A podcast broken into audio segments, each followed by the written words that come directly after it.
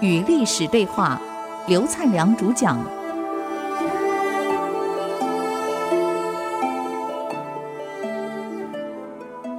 这里是 IC 之音，竹科广播 FM 九七点五。各位所听到的节目是《与历史对话》，我是刘灿良。那么我们上次谈到这个八王之乱，它是有前因后果的。任何乱都有原因。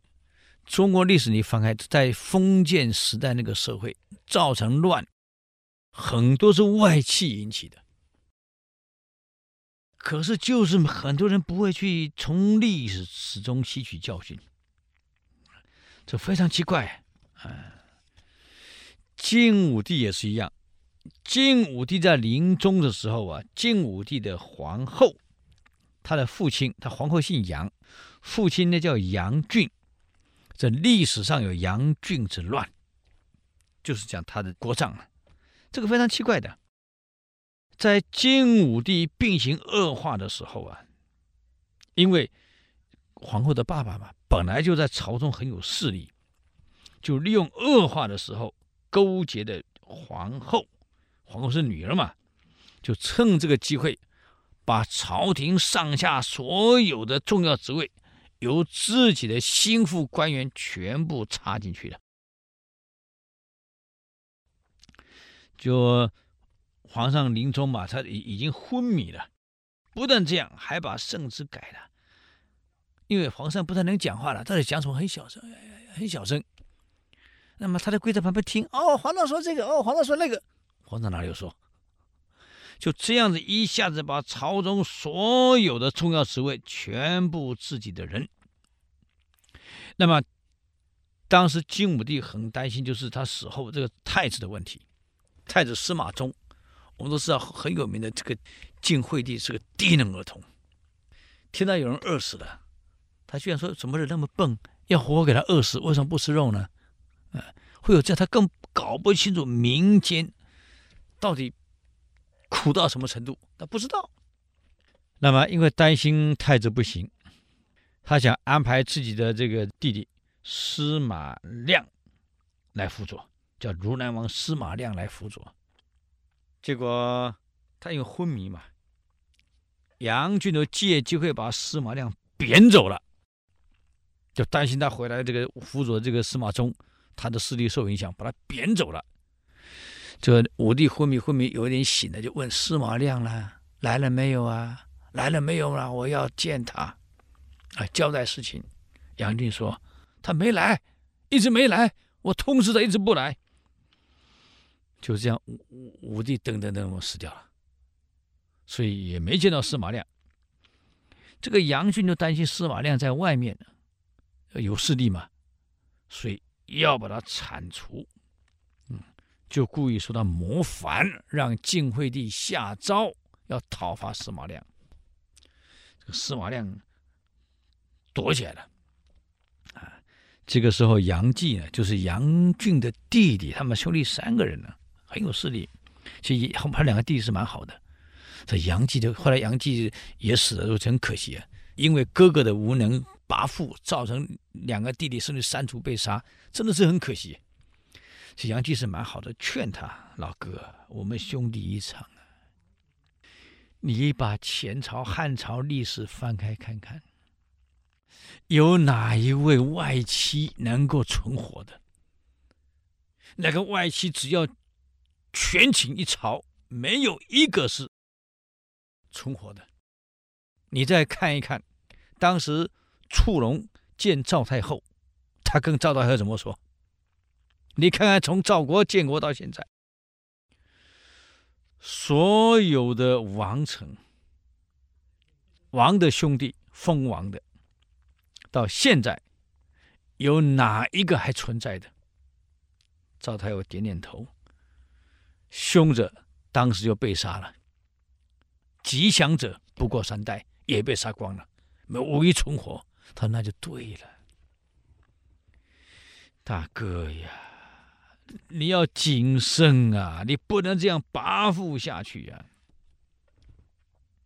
你要别忘了，我们是外戚，司马家是宗族，你一定要懂得联合司马家的宗族，这样两家共同在朝中，我们才能够长治久安。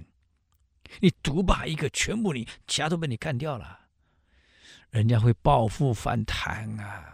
所以我建议你，既然先王这么重视司马亮，又有才华，你不如把他招回来，两家共治，啊，以存其后，我们对后面才保得住。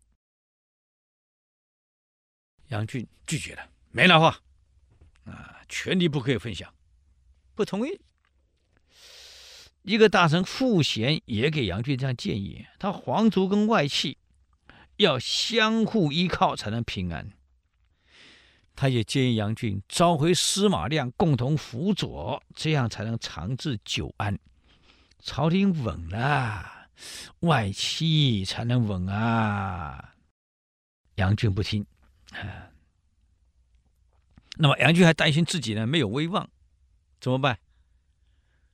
哎呀，现在领导人也是一样的，当上总统没有威望怎么办？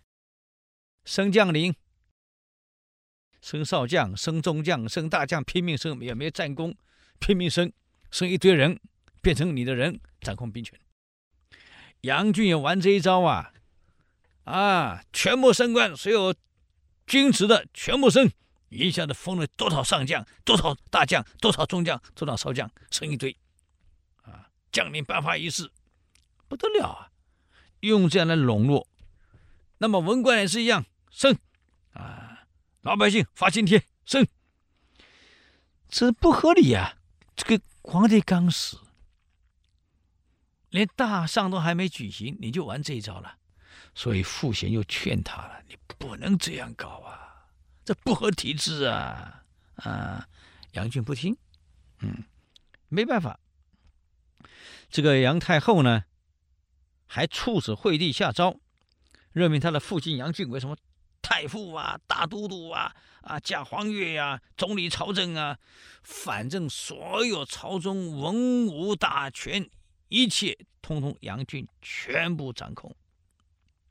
啊，这个傅贤又劝他了：“哎呀，老杨啊，今天皇上，今天我们的圣上软弱呀。”把大权委托给你，可天下人很多人不同意你这样做。你这样跋扈，这样狂妄，恐怕不好吧？你要学学周公啊，像周公这样伟大的人摄政，圣贤他还有流言，何况你不如周公。更严重的是，你跟你女儿联合起来去斗贾后，贾南风。我观贾南风的相，这个颜怒三百，常有怒色，两没有生索。这个人啊，善于心计。我倒觉得你不要去逗他，好好善待他，或许还能善终啊。最好是这样，皇上大丧以后，佛母陵寝完毕以后，你就说我的责任了了。就干脆把权力交出来，保住你杨家一族的安定啊，平安没事儿啊。你想杨俊能听吗？啊？结果如何呢？我们休息一下，再回来与历史对话。